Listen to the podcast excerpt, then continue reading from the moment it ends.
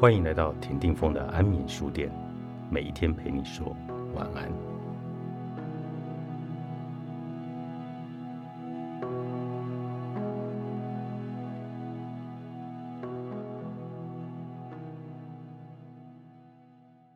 人每往中间游一步，就会发现自己更边陲化一点。边缘人的位置是看清这个世界最清楚的地方。今天来到我们节目里的是马欣的带来的《边缘人手记》，写给在喧嚣中孤独的我们。马欣的文字呢，一如他是电影的影评人，用他自己手持的摄影镜头，在电影忽远忽近的隔方间，让这些人与事各自铺成一段寂寞的独白。马欣你好啊，大家好，林峰好。我刚才一进来我就问马欣说，嗯。为什么在书里面有他第三人称？然后他看到后面变成我，因为那个时候有点自我保护机制吧，就是呃发生人生发生一些变化的时候，那时候才七岁，根本不知道怎么样去面对。然后你你自己好像可能生命会找到出路一样的，就是产生了另外一个手持镜头的另外一个自己，像观众席一样的看。就是家里面的吵闹，然后看在学校的时候自己的地位的改变，然后看老师的那个对你对权力变化的重组，包含你在里面，你就会发现说，哎，原来我如果同时是在角色里面可能是配角或灵演，可是我我另外一个板凳是在观众席的话，我可能会看得更清楚。呃，我现在处于什么样的状态？然后，然后不至于生气，也不至于太过怨怼。那个东西应该是，诶，一个一方面是处于自发性的保护吧，二方面是因为小时候我不小心看了一些我外公书柜里面的书，然后让我发现说，如果我今天是安娜卡列尼娜或者谁的话，我从配角的方式看的话。这个世界好像会更的更有趣一点，我会更知道大家的战略位置是哪里。因为那样子的话，你就会像是玩棋盘上的方格一样的，就可以看得到大家的主从位置跟他们后来会发生的一些行为模式。这样子我才会知觉得啦，我去学校是有意义的。因为那时候到后来，其实近乎是也是抗拒学校这个体制了，就是。呃，不服从，然后内内在里面有一个非常顽强顽固的抵抗所谓的权威，然后以至于说我必须要从旁边看，就有用那种苍蝇王的一个角度去看西蒙，或者是那群以为自己是拿的民主海螺，然后其实是去行政课之时的那些人，到底每天都在玩什么样的游戏？就变成我好像就是从七岁的开始的时候是是一个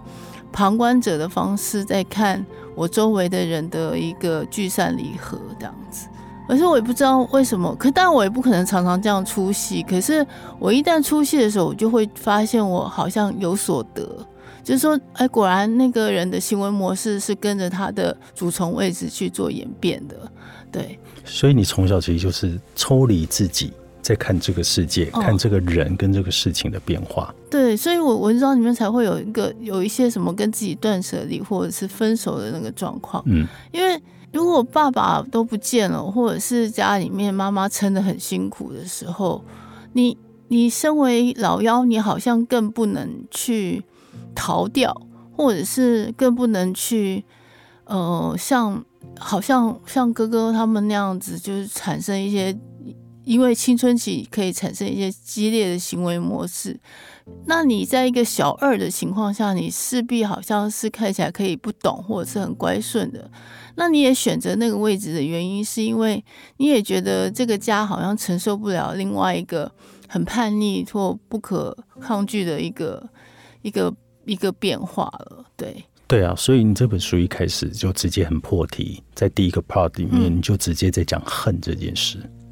对，对你就是抽离了那个角色，在看你的这个过去的这一段里面，其实你还是带着恨意吗？其实那时候在写的时候，当然你可能就唤醒了那时候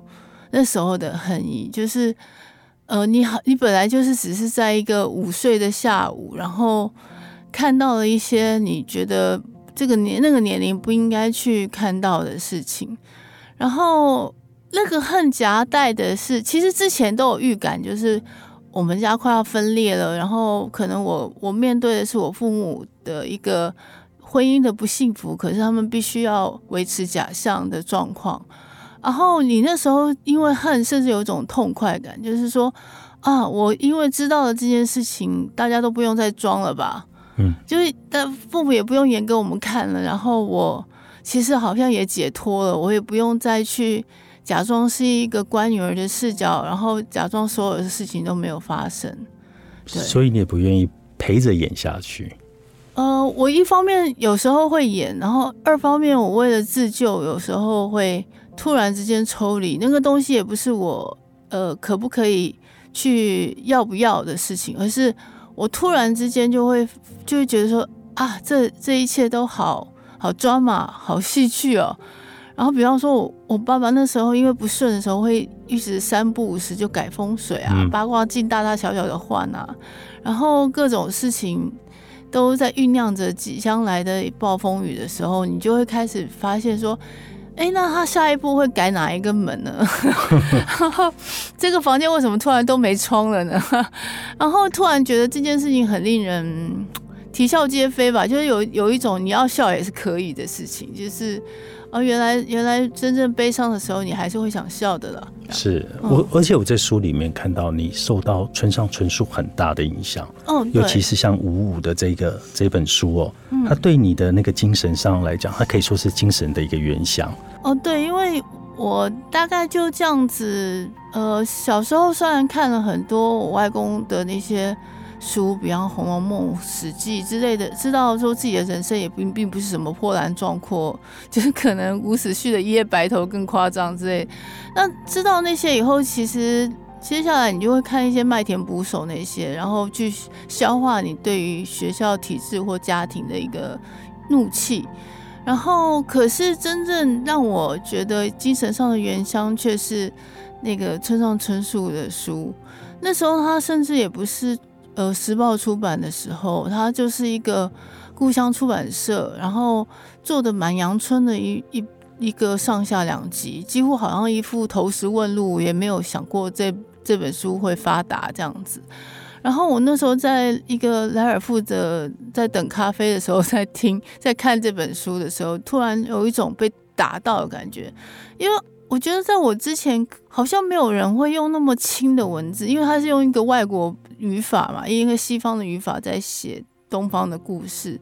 然后他的笔就很轻盈，然后让你觉得你你感受到的那个九零年代的那个很虚无的，然后很大家其实呃不知道在追求什么的那种追求，让你觉得哎，突然有一个。作家是非常清楚二十世纪的时候的空转，跟他的燃眉可能是虚无跟寂寞的那个东西。现在有一个人完完整整的写出来，然后那么贴近，你他写完了以后，你才知道说，原来你的感受是非常贴近他的。然后终于有人写出来，或者是了解你。的那个感觉，就已经不是对家人的生气或对于什么的生气，而是对于这个社会的游戏规则，你一直都我一直都存疑。然后，可是他写出来的时候，因为他的那种非常生活化的笔法，反而让你觉得你被安置了。是。然后我终于就是，就像有一个人曾经写过他的东西，就是写说。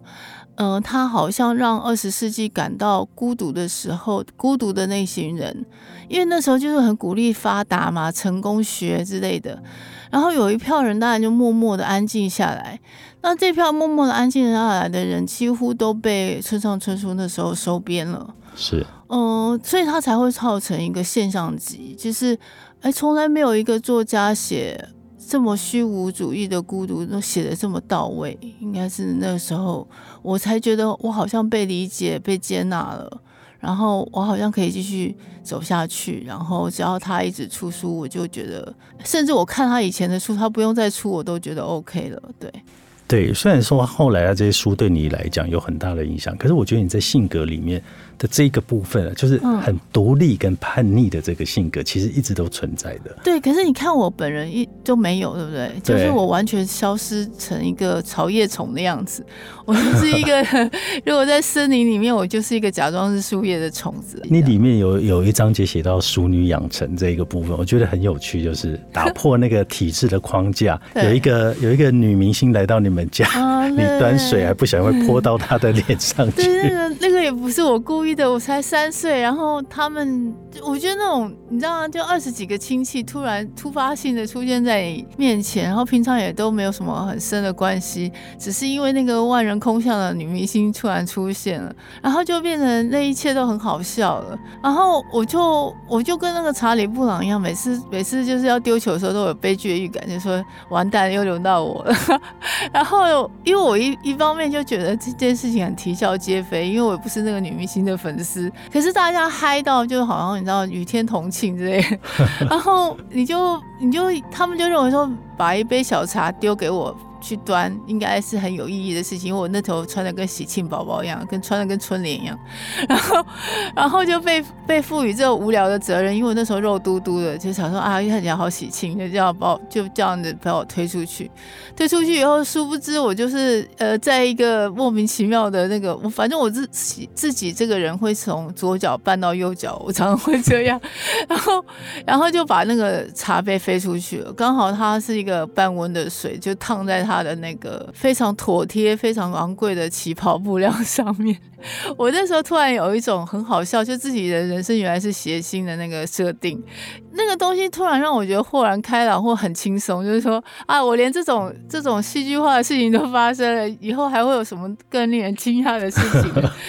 然后那个时候，后来我就放飞自我，其实一步一步就开始放飞自我，就每次有查理布朗的预感的时候，他几乎都会下都会灵验。就是比方说，那时候我们都会被。就那种军训课啊，八九零年代那种规矩规矩很严的时候，都会要求你跟蒋公同样先敬礼嘛。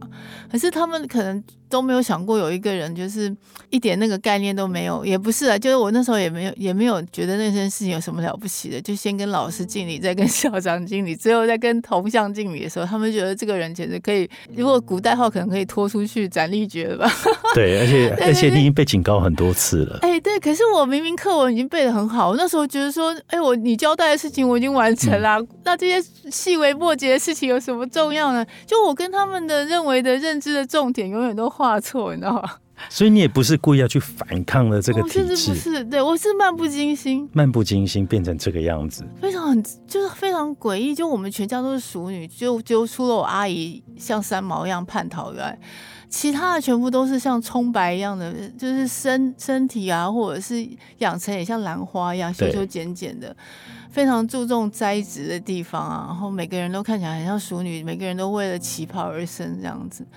那就唯独我就是一个漏掉的小数点什么的。对，而且你一直想要去撕掉那个传统女人的标签呢。那种只是一个影，它不是一个什么想法让我什么奔向自由，没有那么。没有那么女性主义，我那时候只是一个非常直觉性的说，到底这样子有什么意义？我我只是突然那时候觉得，因为我里面也有写到我小娘娘的故事，然后也有写到那群就是像兰花般的女孩子的故事，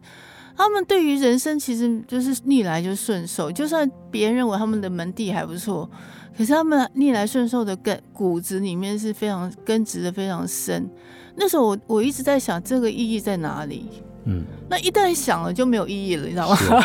然后，然后没有意义以后，你就开始出现那种听而不觉，左耳进右耳出，然后不知道他们在坚持什么，然后就开始自己在那边自过自的，然后于是。等他们发现的时候，要把我要把我纠正回来的时候，已经十二岁了，一切都来不及。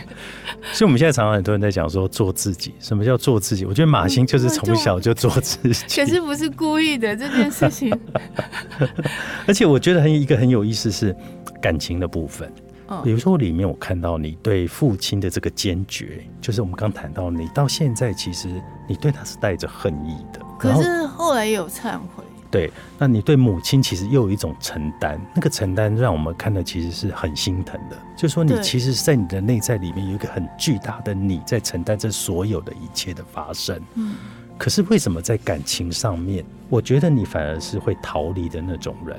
比如说电话好了，那个电话你已经那个无人接对打那个无人接听的号码，嗯，然后呢，当你在遇到他的时候，你是躲起来的，你不去面对的。我那时候觉得脚底都要陷落，地板都软了，我其实没办法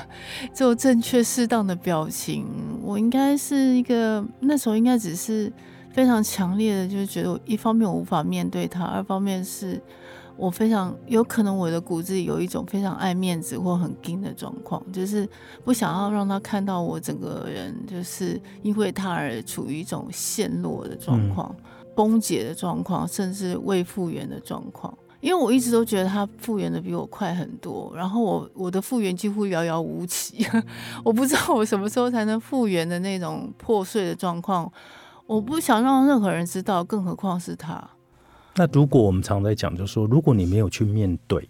你怎么去修复你这一段内在的情感？所以其实后来我一直都是用一个拼图式的方式，把我自己或者是一个补丁的方式，把我自己贴贴补补，然后又上路，然后把我自己缝缝了缝了像个那个布袋用布袋做的心一样的，就算上面有几个几块那个奇奇怪怪的花布拼贴，我也觉得无所谓的，就这样上路了。因为我从小就有一个预感，就是因为我父母的婚姻或者是我家里的婚姻，其实离婚是件不会很长、不会很很稀有的事情。然后以至于，其实我母亲是我人生中觉得我必须要去捍卫的事情。就就是当所有的家庭的问题都出现的时候，然后哥哥姐姐那时候都选择要出急忙出国的时候，我觉得。我觉得我变成是一个，我母亲是是我的保护者，我同时也是我母亲的保护者。是，然后那个部分变得非常强悍，就是说有一个底线是我自己，我自己绝对不要沦落于让我妈妈担心，或者是。我我身为我母亲，我自认为身为我母亲的保护者的这个身份，绝对不能因为别的关系而受到影响。就我从小就是那个书里面有写，就是呃，当我妈妈受到父亲的那个言语暴力或什么的时候，我我他跑进我房间的时候，我相信他是认为我爸至少不会来打我。然后我那从那刻开始的时候，我就。有一个意志，甚至下定决心，就是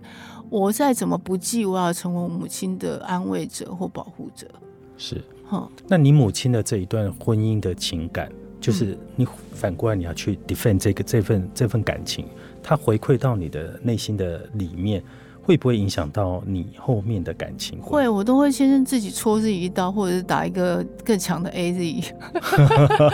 就如果 A Z 第一季是火车撞的话，我就会自己先自己撞一次，然后再撞一次，然后可能打到第三季的时候，我才会才会先不对自己那么残忍，所以对方才会觉得，总是对方才会觉得说，你为什么永远？他们都会感觉到我在打疫苗啦。就是我自己有一块部分是绝对不可能，应该说不可能放心的。那这个部分是我我到目前为止都还没有解答的部分，尤其在于我不我我我其实自以前很难想象我在亲情或者是那些感受到的事情，我竟然也会影响联动到我后来长大以后，我对于爱情关系的的处理的很拙劣。是。对，甚甚至就是你会去害怕面对他，去正视他，对对对，你会逃避。对，就是其实那时候当下在 Legacy，然后明明就是我很喜欢的明星终于来了，可是我也可以当下一秒都不不迟疑，然后那个票有多难抢，我都忘记了，然后我就瞬间 以穿越时空的的速度远离，就是代表我好像完全不能面对一个。我很残破的东西让对方看到，哦，我要变得好像很 tough，然后不要让让他以后回忆到我的时候是歪七扭八、七七八八的掉落在他面前。可是我不知道为什么是这样，因为有可能是我们家的女生全部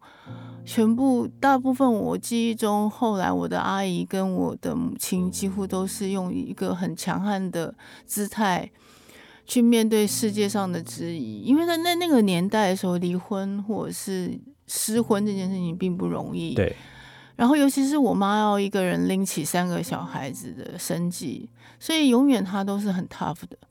然后，以至于我对于呃家族男性的不信任其实更深。然后，以至于我后来也对于女生要，嗯，首先我对于权威制造出来的女性假象就有一种有种抗拒了。我不太喜欢以前看起来像魏约翰或琼瑶里面的女生，我没有办法找到一个共同点。我也不觉得那里面会有林青霞中大乐透得到琼找到林青霞 秦香林之类的事情。然后我对于这种什么婚姻如抽大乐透的事情一点都没有共鸣感。然后以至于我变成是后来的时候，其实的确有点像是躲在刺猬里面的一个非常柔软、非常小、非常粉红的东西。然后以至于到后来我长大以后才知道，我刺猬一直加强二点零、三点零，可是我里面内在里面那个小小的、快要枯萎的那个很。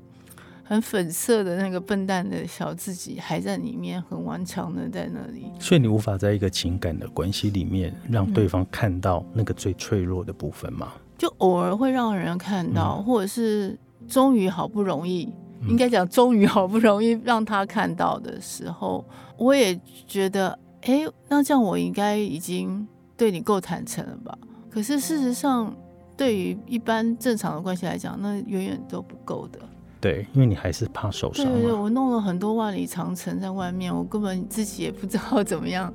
去把它拆毁，那个部分才会才会那么的跟跟我认识的一般的女生都不一样。然后其实甚至我不知道我自己那时候在顽强的抵抗些什么，比方说各种女生的典型，或各种那时候像灌灌我们洗脑一样的，就是琼瑶。的那种好像马上即即走入婚姻的那种期待，我也几乎像被那个空气抽掉一样的，没有什么知觉。我那时候换成第三人称写的时候，我后来在想，也有可能是我根本关闭了某些系统，嗯，让我自己在太空上面晃悠而已。我并没有，我并没有完全的、完全的，就是接受那个时候的现实。对，那从你这样的一个角度来讲，他会不会其实，在情感的关系里面，他会永远停留在某一种状态里面，他并无法往前继续前进。所以我曾经有过一个很遗憾的是，终于有一个人，就是一直以一种敲门的方式，在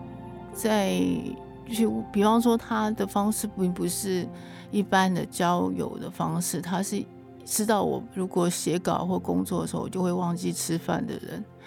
然后他会不不三不五时的就拿热食过来给我，或者是就三不五时的就把他自己炖好的东西给我。我那一段时间才知道，那个比较接近于所谓的爱的那个部分。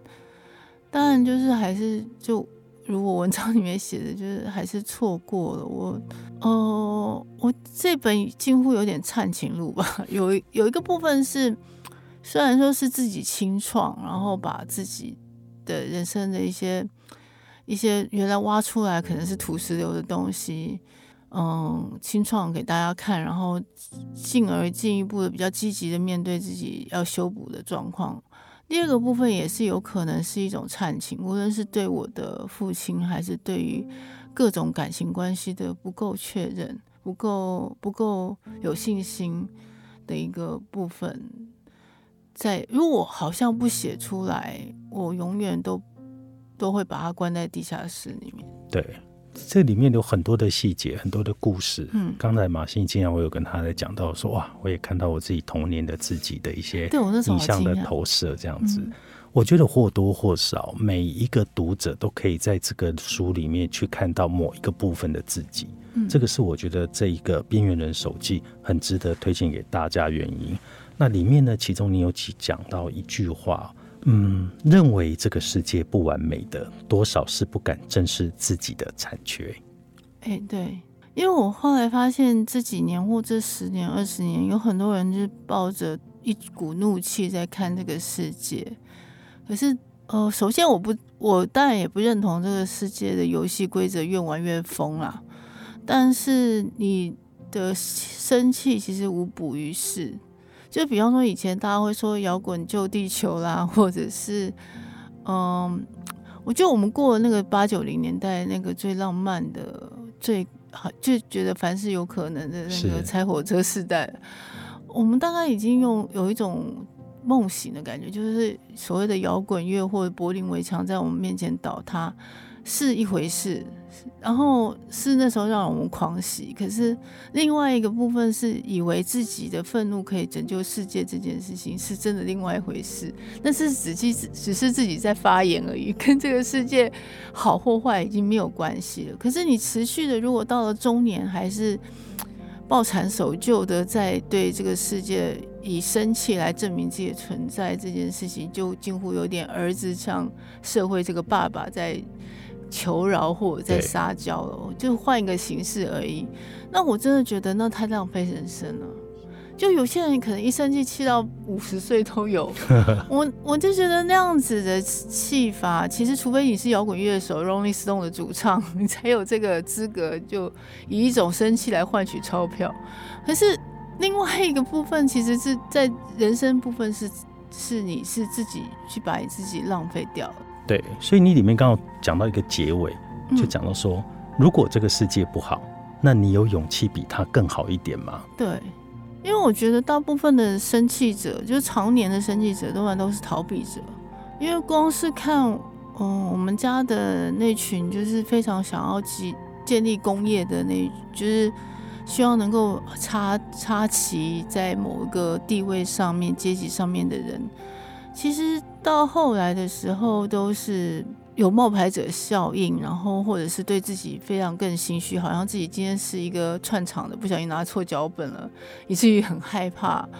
那那个东西，因为很早就看到那一面，所以以至于，其实我对于那些部分，觉得是你他们其实是不敢，他们会以一个想当主角的灵眼在。在混在混的时候，他们其实是不敢面对他们，其实他们自己觉得很匮乏或者是很害怕的那一面，以至于他们一直要求取外面给他们的掌声或者是按战术来去填补那群填不满的那个黑洞。那其实那种黑洞感，我在很多成年人身上都看到，就包括我在。那时候六七岁的时候，连就是被学校阶级控制的老师的那个黑洞感都很巨大。我就觉得老哎，大人是不是有八成以上是被自己的恐惧给驾驭的？那时候我的印象是这样，以至于我对于权威其实不能服从的原因，就是连校长都是在玩上下管上下管理。是。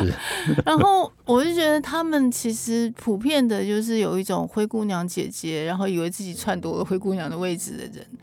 然后后来的时候，可能就会老的时候就会对自己或身边的人情绪勒索。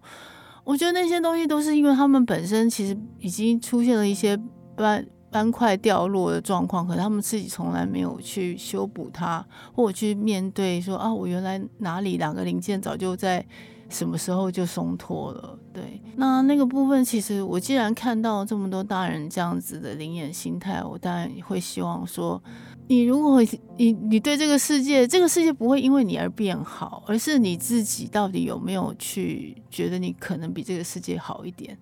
你有一你要你至你至少要有这个志气，或要有这个野心，对，是这样。对，所以你抱怨这个世界，基本上是不能改变这个世界。对他只是在脱逃，或者就是借口逃避掉今天而已。没错。哎呀，谢谢马欣今天带来这本《边缘人手记》，作者马欣麦田出版。谢谢，谢谢。